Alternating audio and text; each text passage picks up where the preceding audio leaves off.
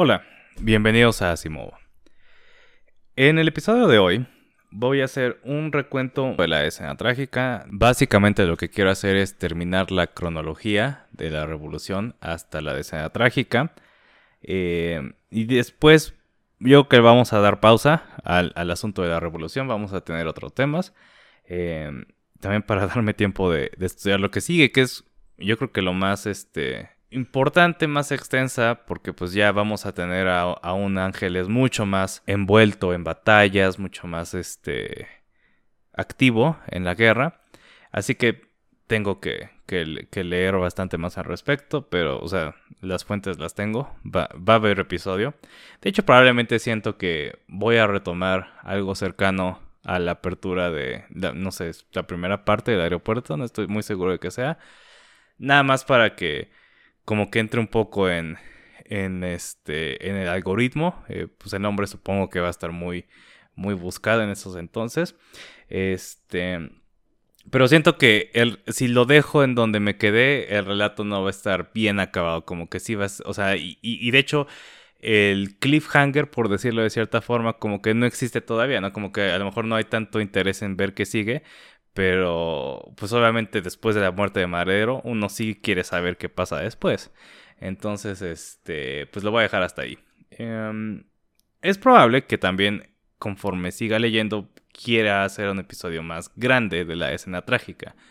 En cuyo caso, sea lo primero que haga entrando. Más acerca de las consecuencias y de las, este, y de las causas internas es más, más inmediatas, ¿no? Ahorita nada más voy a dar una historia de, lo que estaba, de lo que pasó. Y este, y por lo tanto no hay tanta bibliografía en este caso, ¿no? O sea, básicamente estoy usando el, este, el, el relato que está en, en, el podcast de Revolutions, este episodio, ese episodio, y este, un muy buen escrito en Reddit, de, en el excelente subreddit, Ask Historians.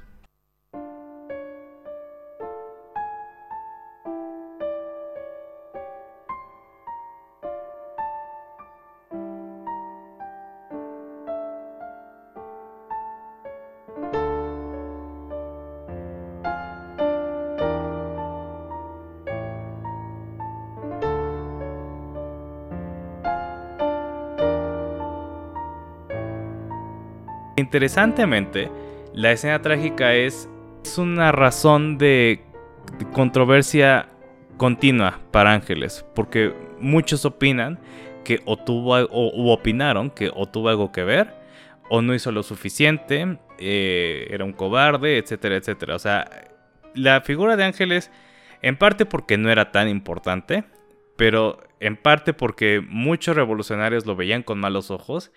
Eh, no, no se hizo tan grande. Y por eso, como que hay este rescate, ¿no? De su figura que, pues, no sé si a ustedes les ha parecido así, pero yo cuando escuché la revolución, se me hizo una figura bastante interesante, ¿no? A lo mejor no a la altura de Villa o Zapato Madero, pero alguien que sí deberíamos conocer algo más, ¿no? Eh, yo se había ido, por ejemplo, de Genovevo de la O, y se había oído de gente como Gustavo Madero, no nada más por la delegación, sino por lo que había hecho y, así. Pero pues de Ángeles nunca se había ido nada. Y la verdad es que es una, eh, una conjunción de dos cosas. De que Madero de nuevo la echó a perder, este, a lo mejor con más razones ahora. Y que de nuevo Ángeles no tenía la fuerza, no, no era un personaje enorme de la historia, ¿no? Como con Pancho Villa, ¿no? Como eh, Venustiano Carranza, o sea, no tenía esa confianza en sí mismo de, de mover los, este, los acontecimientos, ¿no? No se creía digno. Recordemos que en el episodio pasado él se describía a sí mismo como nada más un indio. Pero bueno, empecemos con la escena trágica. ¿Se acuerdan de Bernardo Reyes? El fail son del porfiriato. El hijo fallido del porfiriato. No sé por qué lo dije en inglés. Bueno, no sé si se acuerden, pero donde lo dejamos fue que él trató de hacer su revolución eh, después de que Madero inexplicablemente le dejara volver a entrar al país. Recordemos que Porfirio Díaz lo había básicamente exiliado. Eh, Reyes le pide a Madero, oye, ¿me dejas volver a entrar al país?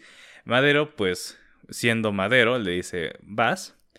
Y este, Bernardo Reyes dice, no te preocupes, yo no voy a hacer nada, nada más quiero estar en México porque, porque sí. Y como a los tres días eh, trata de empezar eh, una campaña electoral, ¿no? Dice, bueno, no, no, fui, no fui presidente después de días, pero igual le puedo ganar la presidencia a Madero. Pero ya habíamos visto también que esto no era posible, porque no tenía una base popular. Y si iba a haber elecciones populares, no iba a poder ganar este, la presidencia. Entonces, pues tiene su intento más o menos eh, fallido de campaña electoral y, y no funciona. Entonces, habíamos dicho otra vez, se, va a quejar con el árbitro, árbitro, árbitro, Madero está haciendo no sé qué. Este, hay que aplastar las elecciones porque pues se daba cuenta de que su poder, eh, la popularidad de Madero disminuía, pero nadie quería lidiar con Reyes. Entonces le dicen que no. Reyes dice, ah, ok, voy a hacer mi, mi revolución armada, pero de nuevo no porque no tenía con quién levantarse si no eran este miembros del ejército y en ese momento pues todo ese, todo ese movimiento entre los científicos, entre las partes este, del porfiriato que querían darle continuidad al régimen a través de Bernardo Reyes, ya no estaban tan convencidas de que era su única esperanza. De hecho, muchos probablemente dijeron, no, pues ya sin Porfirio Díaz a lo mejor soy yo. Entonces, pues su levantamiento armado acaba siendo un desastre. Eh, huye a Texas y eventualmente pide volver a entrar al país. Madero lo acepta y lo manda a la cárcel, ¿no? O sea, Reyes entrega. Y está en la cárcel en la Ciudad de México. Entonces ahí tenemos a Bernardo Reyes. ¿Se acuerdan ustedes de Victoriano Huerta? Bueno, de Huerta sí hemos hablado recientemente. Y Victoriano Huerta les había contado que había recuperado parte de su prestigio. Y de hecho lo había superado, más bien, no había recuperado parte de su prestigio, lo había superado. Esto era porque había otra campaña. Estaba la campaña en el sur, la guerra en el sur y la guerra en el norte. La guerra del norte era la guerra contra Pascual eh, Orozco. Básicamente Pascual Orozco era la figura militar importante revolucionaria. Entonces, este, pues Orozco, correctamente, reconocía que él podía eh, llevar a cabo una revolución armada. Y la llevó a cabo. El plan orozquiste, que se llama Plan de la Empacadora, básicamente es una versión revisada y medio mejorada del Plan de San Luis, donde también como Zapata dice, pues este señor nos está quedando mal por estar este tratando de conciliar con los enemigos con los enemigos con los porfiristas. Alan Knight la, lo, describe como un movimiento neomaderista, pero además tiene una sarta de cosas que, o sea, se da se nota que en realidad es una vendetta ¿no? Contra Madero. Este, dice que Madero le estaba vendiendo el país a los Yankees, lo cual no es necesariamente cierto. De hecho, no es cierto. Eh, no sé por qué dije necesariamente. Y también tiene algunos puntos muy personales que, en los cuales en parte tiene razón, como que Gustavo Madero eh, había recibido pago porque él había financiado parte de las campañas con su propio con propios préstamos que él había pedido y esos, este, y esos pagos sí los había recibido inmediatamente, pero otros que tenían este, gente que había perdido eh, posesiones o, algo así, pues estaban haciendo que la Virgen les hablaba, ¿no? Al momento de pagar. Entonces, o sea, Orozco se levanta, o sea, tiene buenas razones y de nuevo, porque Madero no dejaba de dar buenas razones para levantarse contra él, pero en realidad se había levantado porque pues estaba enchilado de que no lo habían, este, no le habían dado la Secretaría de, de Defensa, bueno, en ese momento era el Ministerio de Guerra. O sea, eran menos, era un, menos un eufemismo y más, más real, ¿no? Este levantamiento eh, se tratan de juntar o, trata de, de, de conjuntarse otros amigos que, de los cuales no habíamos hablado los Vázquez Gómez. Y este, de nuevo, los Vázquez Gómez estaban enojados con Madero porque pues les había quitado sus esperanzas de tener poder en la política, porque habían quitado a Francisco Vázquez Gómez de la vicepresidencia y Emilio Vázquez Gómez pues no se entendía con, con Madero desde su, su posición eh, en el gobierno interino de León de la Barra. Eh, pero Orozco, de nuevo, se da cuenta muy correctamente que él ya era una figura mucho más grande. Entonces les, da, les dice que no, muchas gracias, él se va a levantar por sí mismo. Y los Vázquez Gómez se van a Texas este, a protegerse, porque pues ya se habían levantado ellos mismos. Eh, y gracias a estos viven esto, su ciclo de vida normal, digamos, o sea, viven hasta la vejez, en lugar de morir muy jóvenes o, morir eh, violentamente como, ocurrió con la mayoría de los personajes de la revolución. Pero la cosa es que una guerra contra Orozco era una guerra normal, no era una guerra de guerrillas. O sea, lo que necesitaba el ejército, básicamente lo que estaba el ejército en Morelos era hacer un genocidio masivo, bueno, un genocidio es masivo, un genocidio para lograr lo que querían. O sea, lo que querían es que ya no hubiera eh, gente de campo, básicamente. Y llegaron a haber propuestas al respecto, de mover gente de Tlaxcala y deportar a la gente de Morelos o... Mm, no sé, cosas incluso más este, densas. Pero, este, pues obviamente no podía ocurrir eso de manera tan fácil, ¿no? Entonces, una, una guerra asimétrica, que es básicamente casi casi todo el tipo de guerras que hay hoy en día, este, en la que, en la que hay una fuerza menor que no puede ser derrotada este, con medios convencionales y una fuerza mayor que tampoco puede ser totalmente derrotada por los que están ahí eh, y se extiende eh, hasta lo que tú quieras, 20 años en Afganistán, o sea, una, una guerra de ese tipo puede durar lo que, lo que quieras. La guerra con Orozco era mucho más eh, directa. Entonces, este. E, e, e, extrañamente, pudo ser este, derrotado de manera mucho más decisiva. Lo que pasó originalmente, el mismo ministro de guerra que tomó el trabajo, le dieron el trabajo que Orozco se creía merecedor, eh, fue, a, fue a enfrentar la primera parte de la revolución en Chihuahua. Orozco le inflige una derrota muy importante y tan avergonzado está que el ministro de guerra se suicida, ¿no? Entonces tiene una victoria muy importante ahí Orozco en todos los sentidos, moral, histórica, este, mental para él mismo y obviamente militar. ¿Y a quién vamos a llamar?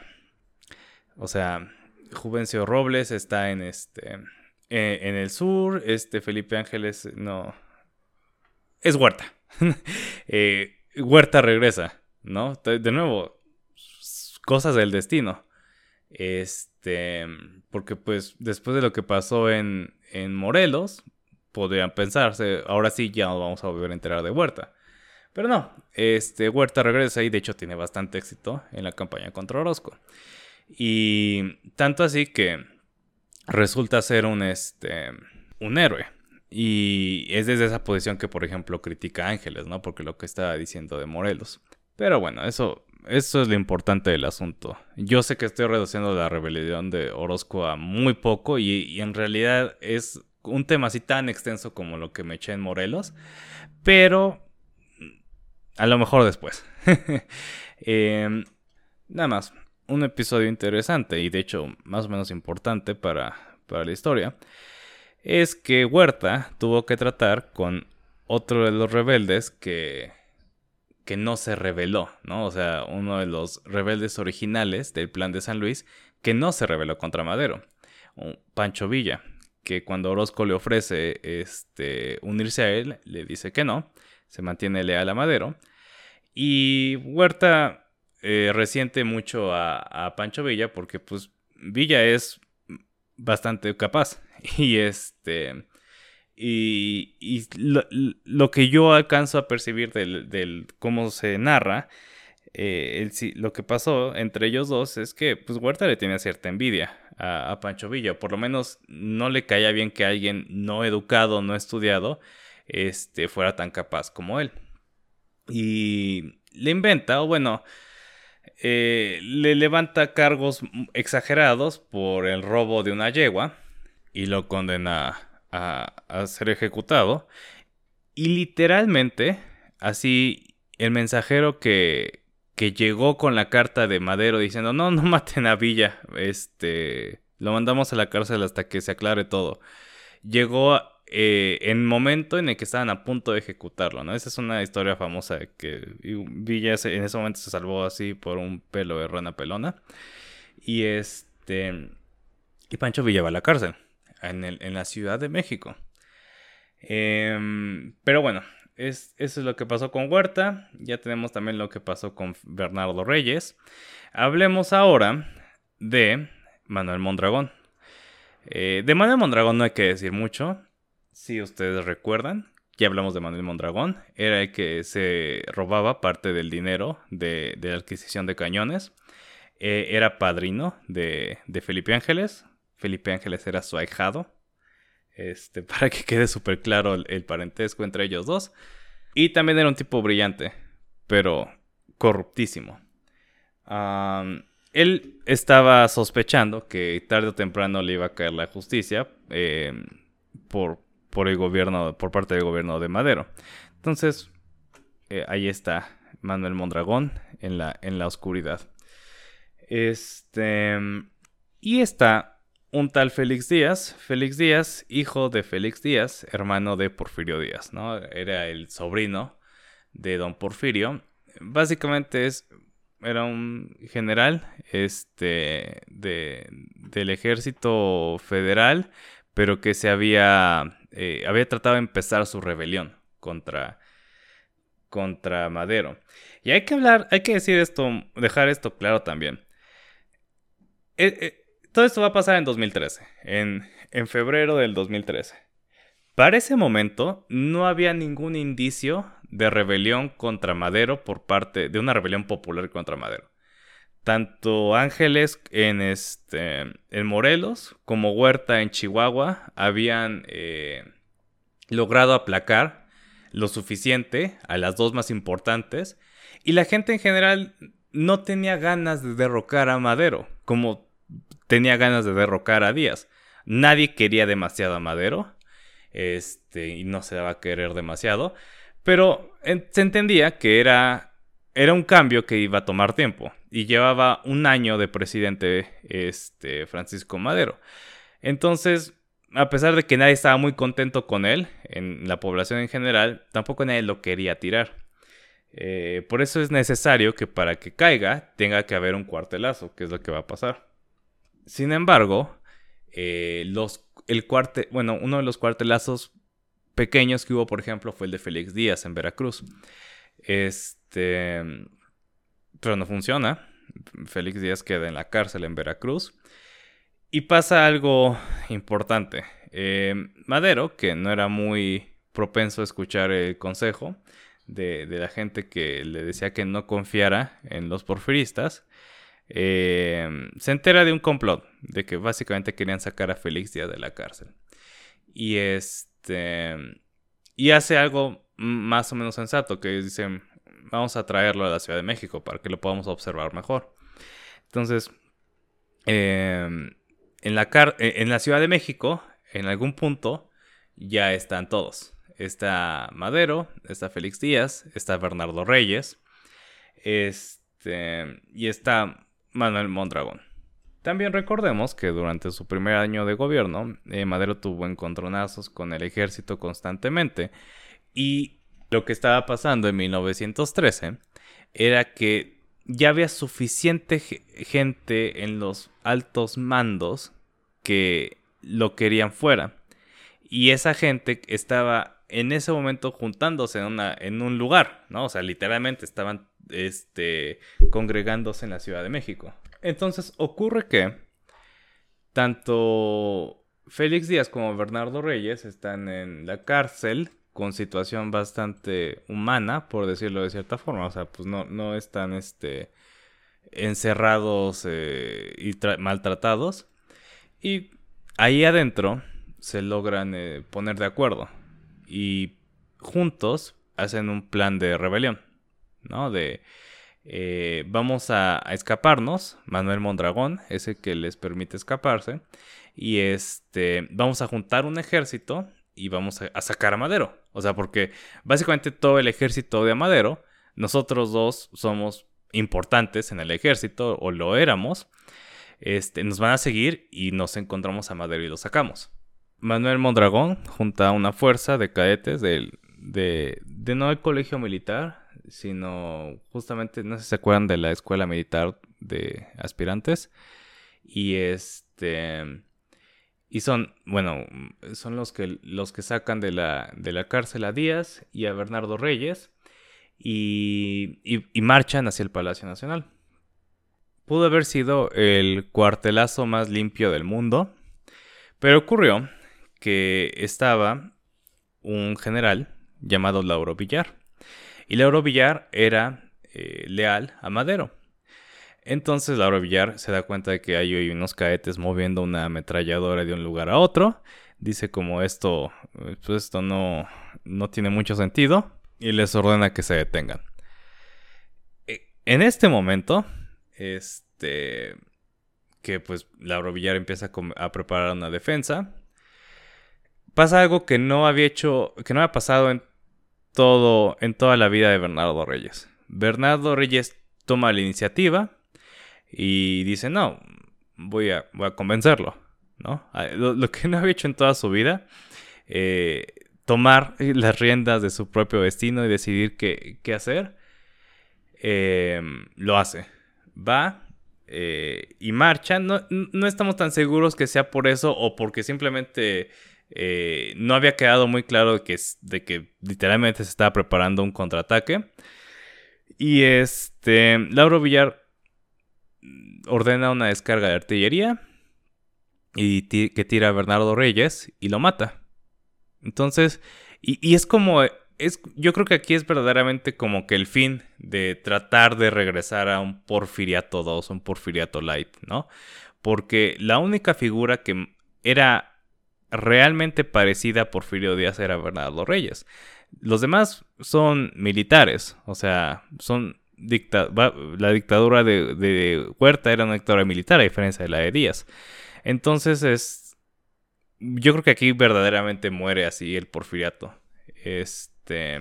Y es como un final medio patético, en mi opinión, para, para Bernardo Reyes, que hace cinco años era la persona más. Este.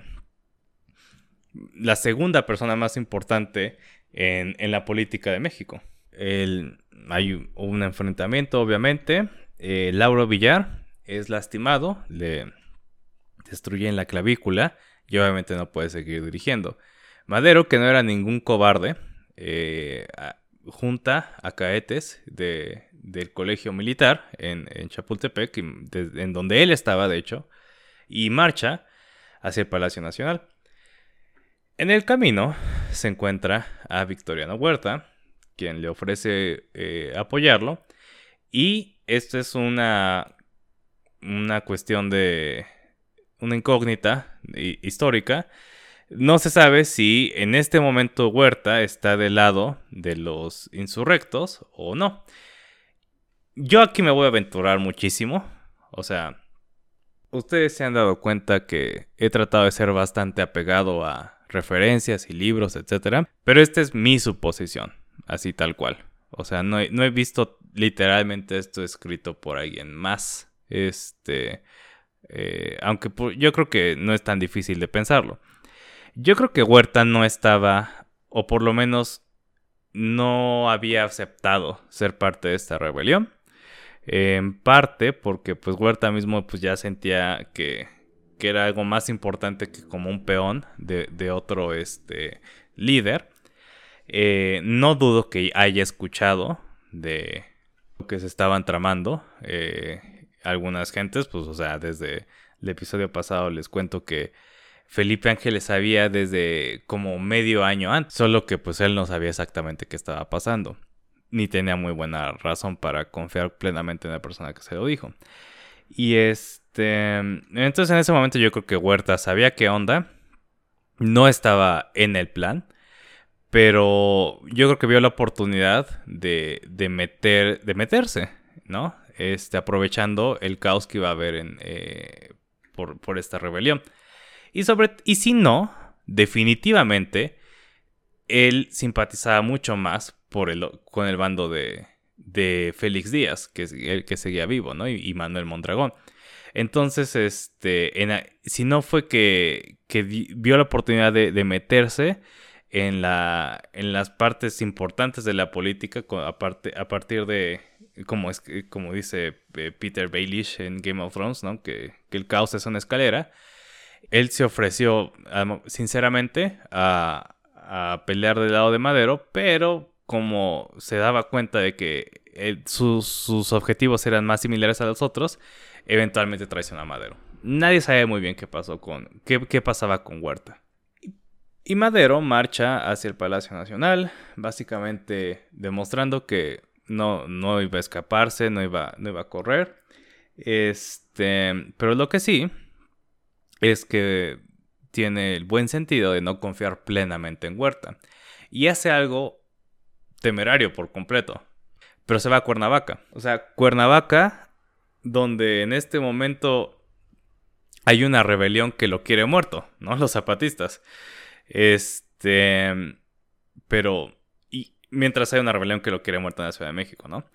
Pero se va ahí a, a territorio enemigo y se encuentra con quién más? Con Felipe Ángeles. Pero bueno, resultó no ser tan corto este episodio, así que artificialmente le estoy cortando aquí. Grabé, digamos, la segunda parte al mismo tiempo que este. Pero hasta aquí vamos a dejar esta parte. Si se quedó medio en, en cliffhanger, solo sepan que la siguiente parte ya está. Solo que no quiero hacer un episodio muy largo. Así que gracias por escuchar.